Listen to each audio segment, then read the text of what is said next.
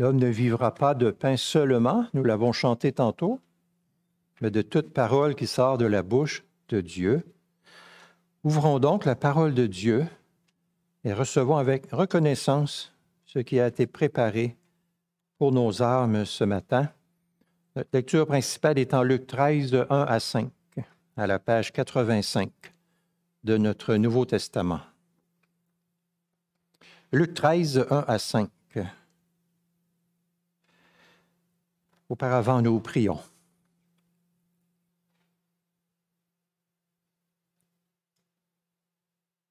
Gloire à toi, Seigneur, de nous avoir donné ta parole de vie, véritable, authentique, puissante. Gloire à toi pour l'œuvre que tu as fait dans nos vies, que tu continues de faire, que tu vas faire dans l'avenir par ta parole, par ton esprit. Accorde-nous cette grâce ce matin d'être euh, attentif, réceptif, bien disposé à recevoir ta parole de vérité, qu'elle descende en nous, qu'elle fasse son œuvre en nous, qu'elle nous renouvelle et nous façonne, comme nous venons de le chanter, qu'elle nous façonne, oui, à la ressemblance de Jésus-Christ. Amen. Écoutons ensemble la lecture de Luc 13, 1 à 5. En ce temps-là, quelques personnes vinrent lui raconter ce qui était arrivé à des Galiléens dont Pilate avait mêlé le sang avec celui de leur sacrifice. Il leur répondit, Pensez-vous que ces Galiléens aient été de plus grands pécheurs que tous les autres Galiléens parce qu'ils ont souffert de la sorte Non, vous dis-je mais si vous ne vous repentez pas, vous périrez tous de même. Ou bien, c'est 18 sur qui est tombée la tour de Siloé et qu'elle a tué. Pensez-vous qu'ils aient été plus coupables que tous les autres habitants de Jérusalem? Non, vous dis-je. Mais si vous ne vous repentez pas, vous périrez tous pareillement. Amen. Un avion s'écrase au Japon, 520 morts. Coulée de boue mortelle en Colombie, 22 000 morts. Un tsunami frappe l'Indonésie, 178 000 morts. Un tremblement de terre s'abat sur Haïti, 280 000 morts. Les catastrophes, les désastres, les cataclysmes sont variés, mais les questions par la suite sont pas mal toujours les mêmes. Qui est à blâmer? Pourquoi Dieu a-t-il permis cela? Qu'est-ce que les victimes avaient fait pour mériter un tel sort? C'est le genre de questions qu'on entend souvent et peut-être que nous nous posons nous-mêmes, mais dans le texte qui est devant nous ce matin, le Fils de Dieu nous apprend que ce ne sont pas les bonnes questions à se poser suite à une tragédie ou un drame qu'il y a de meilleures questions beaucoup plus importantes que nous devrions nous poser. Nous lisons au verset 1. En ce temps-là, quelques personnes vinrent lui raconter ce qui était arrivé à des Galiléens dont Pilate avait mêlé le sang avec celui de leur sacrifice. Il y a eu donc une tuerie, un massacre. Pilate, le procurateur romain, en était le responsable. Il avait mis à mort des Galiléens. Jésus était galiléen, de Nazareth, en Galilée. Ce que ce verset nous dit confirme les renseignements historiques que nous avons sur la personne de Pilate, qui était un homme cruel. Qu'est-ce qui s'était passé? Au juste, des gens étaient partis de la Galilée pour monter à Jérusalem pour offrir des sacrifices selon la loi de Dieu. Et pendant qu'ils offraient leurs sacrifices, ils avaient été mis à mort.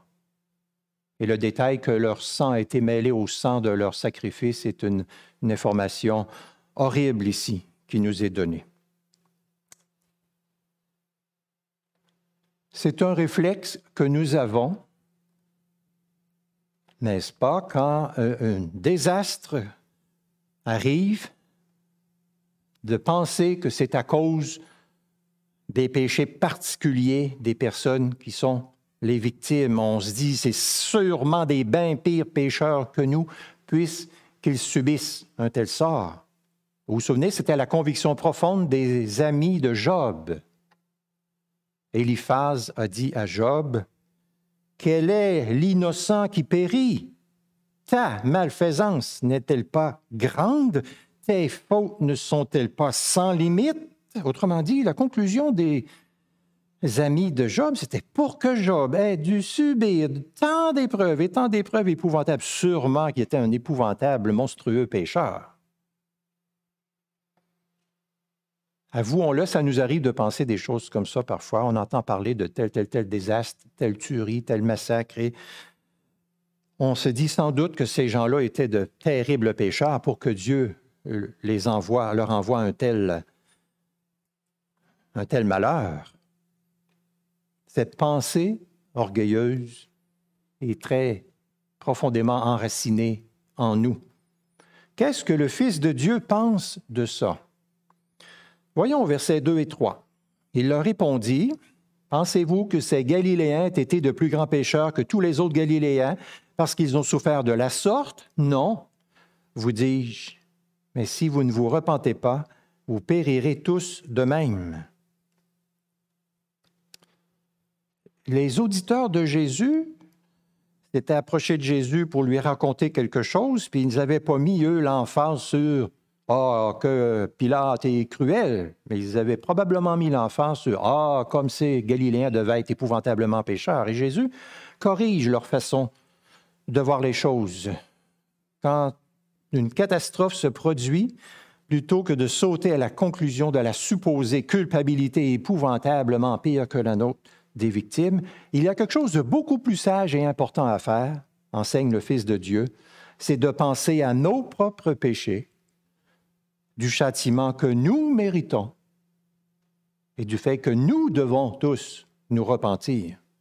Jésus assume que tous les êtres humains sont pécheurs et ont besoin de repentance. Nous sommes tous devant l'imminence du jugement. Si on meurt, nous sommes tous devant l'importance urgente de vivre dans la repentance. Mais avouons-le, ce n'est pas la toute première chose qui vient à notre esprit quand on entend parler de détresse, de drame, de cataclysme, des feux de forêt ou quoi que ce soit d'autre. On n'a pas le premier réflexe souvent de dire Oh, c'est un, rappel euh, de Dieu pour nous d'aller à la repentance, de vivre dans la repentance. Hein. Souvent, on néglige ça. Nous devons apprendre donc à considérer les catastrophes, les tragédies, les drames comme des témoignages de la colère de Dieu et de l'appel de Dieu à nous repentir de nos fautes. Si vous ne vous repentez pas, vous périrez tous de même. De même, ça ne veut pas dire de la même façon dans un massacre, mais ça veut dire vous aussi, vous aussi, puisque vous êtes tous abîmés, affligés du péché, vous aurez, vous aussi, à périr si vous ne vous repentez pas. Si vous ne vous repentez pas. Mais qu'est-ce que la repentance? Il n'y a pas grand monde aujourd'hui qui sait qu'est-ce que c'est que la repentance. Voici la réponse du catéchisme de Genève. La repentance est le dégoût et l'horreur du péché, l'amour de la justice, le tout fondé sur la crainte de Dieu, cette crainte nous conduit à renoncer à nous-mêmes, à tuer en nous notre nature corrompue, afin de nous laisser gouverner par l'Esprit de Dieu et de conformer notre conduite à sa divine volonté. C'est une bonne définition de la repentance. On peut aussi le dire autrement. On pourrait dire la repentance, premièrement, c'est reconnaître et avouer devant Dieu que notre nature pécheresse nous porte à transgresser sa loi. La repentance, deuxièmement, c'est la tristesse, l'affliction, la contrition parce que nous avons offensé Dieu. Pas la tristesse et la contrition parce que, oh, il y a des mauvaises conséquences quand on pêche, ou, oh, on s'est fait prendre. Non, non, la tristesse, la contrition parce qu'on est vraiment affligé d'avoir offensé Dieu, transgressé sa bonne loi. Et la repentance, troisièmement, c'est se détourner du péché. Se détourner du péché. Et combattre faire tout ce qu'on peut pour que l'Esprit de Dieu nous dirige, nous gouverne, nous aide à mettre à mort notre nature terrestre. C'est ça que Paul dit en Colossiens 3, 5. Faites donc mourir votre nature terrestre, l'inconduite, l'impureté, les passions, les mauvais désirs et la cupidité qui est une idolâtrie, car c'est pour de telles choses que la colère de Dieu vient sur les rebelles. Donc, une façon d'exprimer ce qu'est la repentance, ce n'est pas suffisant de savoir je suis un pécheur, ce n'est pas suffisant de Oh, je m'en attriste. Mais si notre repentance est authentique, nous allons œuvrer par l'Esprit de Dieu que Dieu nous a donné pour mettre à mort les péchés dans nos vies. Il y a un changement de mentalité qui débouche sur un changement de vie. Nous changeons d'avis et nous changeons de vie parce que Dieu œuvre en nous pour nous transformer. En disant, si vous ne vous repentez pas, vous périrez, la préoccupation première de Jésus est d'avertir ses auditeurs qu'il y a un jugement qui s'en vient et il veut leur épargner ce jugement en les invitant à se repentir. Dans son amour, Jésus profite de toutes les occasions pour appeler ses auditeurs à la repentance. Il est bon, il est très bon de faire ça. Avançons maintenant au verset 4 et 5 où Jésus lui-même prend les devants hein, et évoque une autre situation, catastrophe, versets 4 et 5. Ou bien ces 18 sur qui est tombée la tour de Siloé et qu'elle a tué, pensez-vous qu'ils aient été plus coupables que tous les autres habitants de Jérusalem? Non, vous dis-je, mais si vous ne vous repentez pas, vous périrez tous pareillement. La tour de Siloé était tombée, 18 morts. Était-il de plus grands pécheurs que les autres qui n'avaient pas été proches de la tour de Siloé, qui n'avaient pas péri? Jésus dit non. Mais si vous ne vous repentez pas, vous périrez tous pareillement. Au verset 4, c'est très intéressant de savoir que le mot rendu par coupable dans notre version signifie littéralement débiteur. Un débiteur, c'est quelqu'un qui doit quelque chose à quelqu'un d'autre. Qu'est-ce que tous les êtres humains, sans exception, doivent à Dieu? Tous les êtres humains, sans exception, doivent à Dieu l'obéissance. Mais les êtres humains ne donnent pas à Dieu l'obéissance qu'ils doivent à Dieu. Le catéchisme de Heidelberg dit que chaque jour nous augmentons notre dette. Est-ce que les 18 personnes mortes sous la tour de Siloé avaient une plus grande dette que tous les autres? Ce n'est pas la meilleure question à se poser pour nous. Nous sommes tous endettés à l'extrême face à Dieu. Ce qui est important de faire, dit Jésus, c'est de se repentir, de vivre dans la repentance. La réalité, nous sommes tous pécheurs, nous méritons tous le châtiment éternel. Dieu appelle tous à la repentance, tous les hommes en tout lieu à se repentir, comme vont dire les apôtres dans les des actes des apôtres.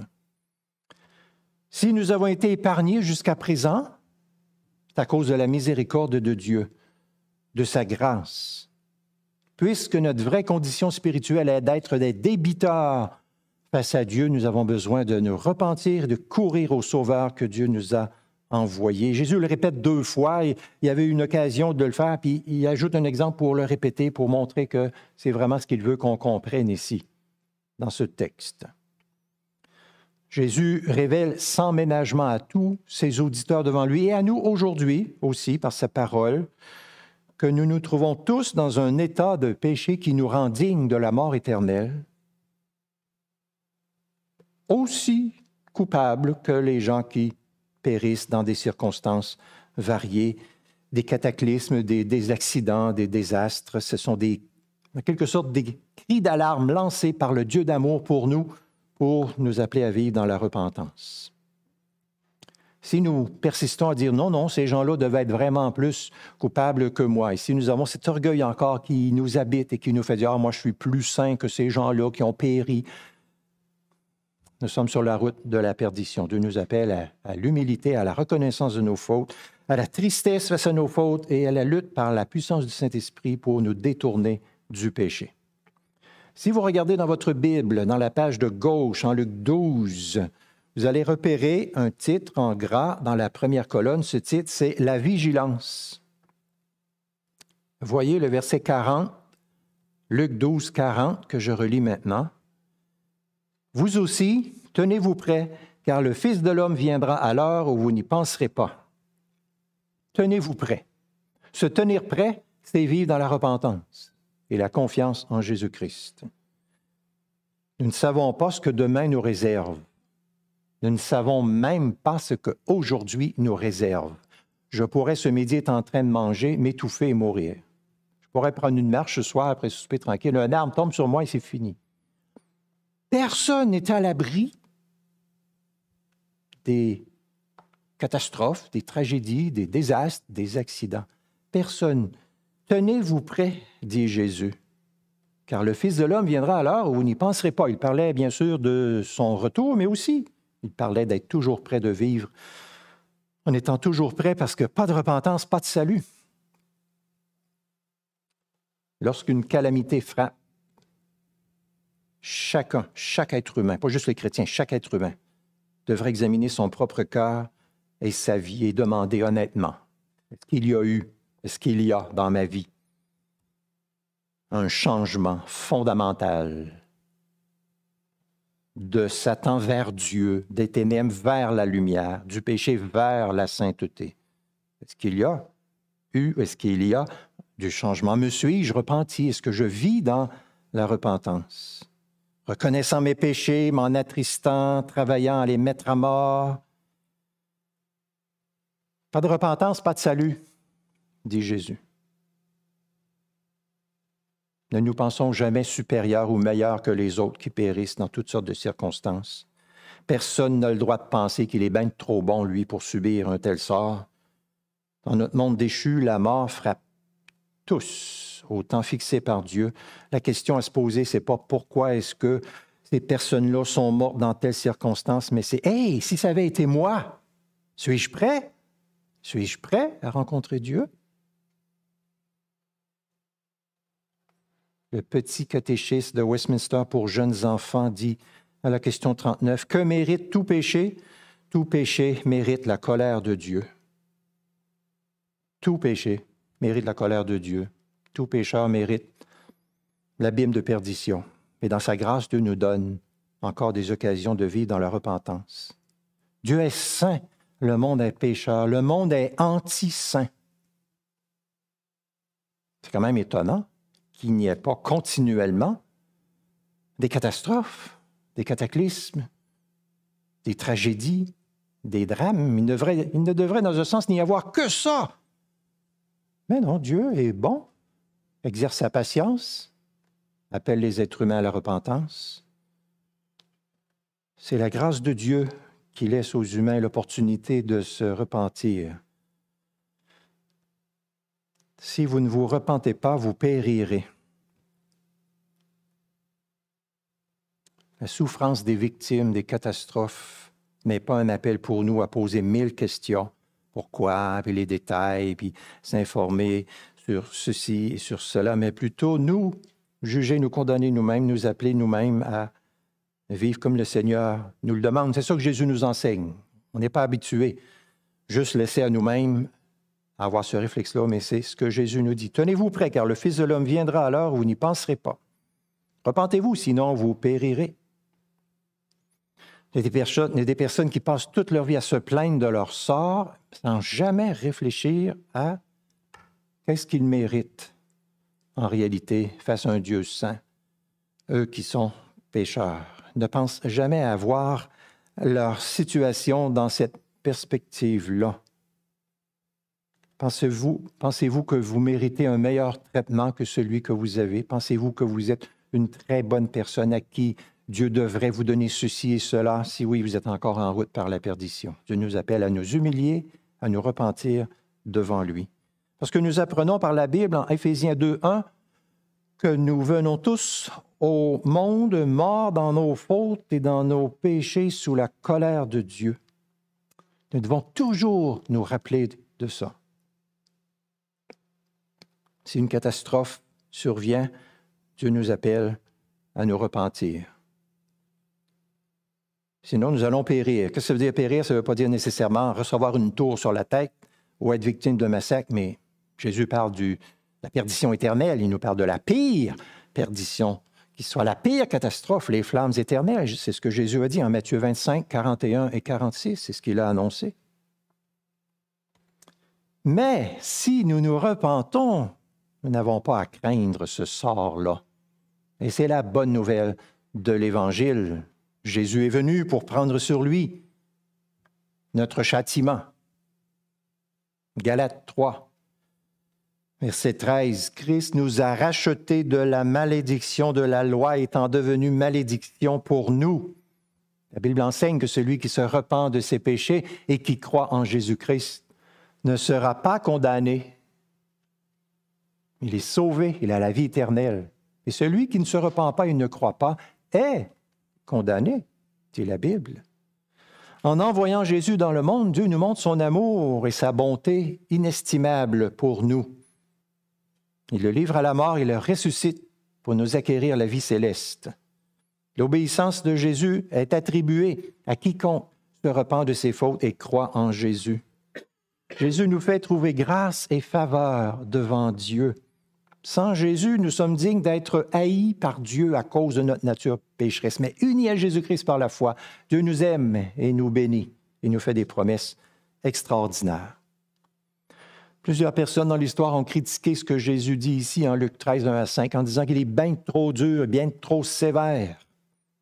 Mais en réalité, moi, je le trouve très aimant et très bon de nous avertir de cette façon-là, de nous dire la vérité. Sa préoccupation, c'est de nous, nous préparer à la venue éventuelle du jugement pour nous préserver de, de la perdition. Il nous parle avec amour. Il veut nous éviter le jugement.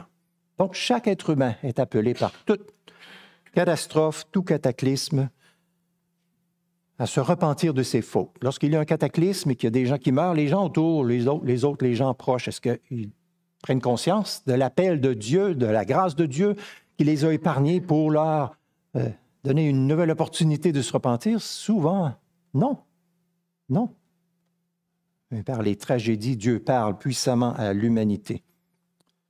Il rappelle l'urgence de la repentance. Nous appartenons à une race déchue et tombée. Nous sommes en route vers la perdition si nous ne nous repentons pas. Là, le Fils de Dieu nous saisit, saisit ses auditeurs ici. Il est très bon de le faire pour nous montrer l'urgence et la nécessité de la repentance. Une tragédie survient, nous n'avons pas besoin de chercher les raisons, les motifs, les coupables, les ceci, les cela, mais nous devons tout de suite développer le réflexe de Oups, qu'est-ce que ça dit pour moi? Quelle leçon y a-t-il ici pour moi? Est-ce que je vis dans la proximité du Seigneur? Est-ce que je suis prêt? Si Jésus revenait me chercher aujourd'hui? Est-ce que je porte des fruits dignes de la repentance? Est-ce que ma repentance, elle est authentique au point où je vis comme de plus en plus le Seigneur le veut, en reconnaissant ma nature pécheresse, en m'en attristant et en cherchant à me détourner du péché. On a une certaine facilité à parler de la mort des autres, mais de notre mort, ça c'est plus compliqué. Et on peut parler des catastrophes des autres pendant des jours et des jours et des jours sous tous les angles sans jamais penser une seconde à notre repentance, à, notre, à la nécessité de nous repentir. Catastrophes sont des invitations providentielles que Dieu lance à l'humanité pour que l'humanité se tourne vers lui. Notre catéchisme de Heidelberg dit Qu'est-ce que la véritable repentance? C'est être affligé du fond du cœur à cause de nos péchés, les haïr et les fuir de plus en plus c'est aussi se réjouir de tout cœur en Dieu par Jésus-Christ et mettre notre joie et notre amour à vivre selon la volonté de Dieu dans l'accomplissement de toute œuvre bonne. Est-ce qu'on se repent une seule fois dans notre vie? Non. Non, non, c'est une disposition à cultiver, à entretenir tous les jours de notre vie, continuellement. En conclusion, de nombreuses tragédies de toutes sortes petites et grandes, se produisent régulièrement dans le monde. Les médias nous en rapportent quelques-unes. Quelles leçons devons-nous en tirer? Tout simplement les mots de Jésus. Si vous ne vous repentez pas, vous périrez tous. Dieu nous dit, il faut que vous changiez de direction. Il nous appelle, nous rappelle le besoin urgent de vivre par Jésus-Christ, par l'Esprit Saint, sur son chemin à lui. Il n'est jamais trop tôt pour se repentir, mais bientôt il sera trop tard pour se repentir. Les calamités qui qui s'abattent sur le monde sont des signes avant-coureurs de la calamité ultime qui viendra lors du jugement dernier. Personne ne devrait se sentir innocent, intouchable, à l'abri, mais chacun doit se reconnaître pécheur, s'en attrister et se détourner du péché par la grâce de Dieu. Tenez-vous prêts, car le Fils de l'homme viendra. Alors vous n'y penserez pas. Êtes-vous prêts? Amen.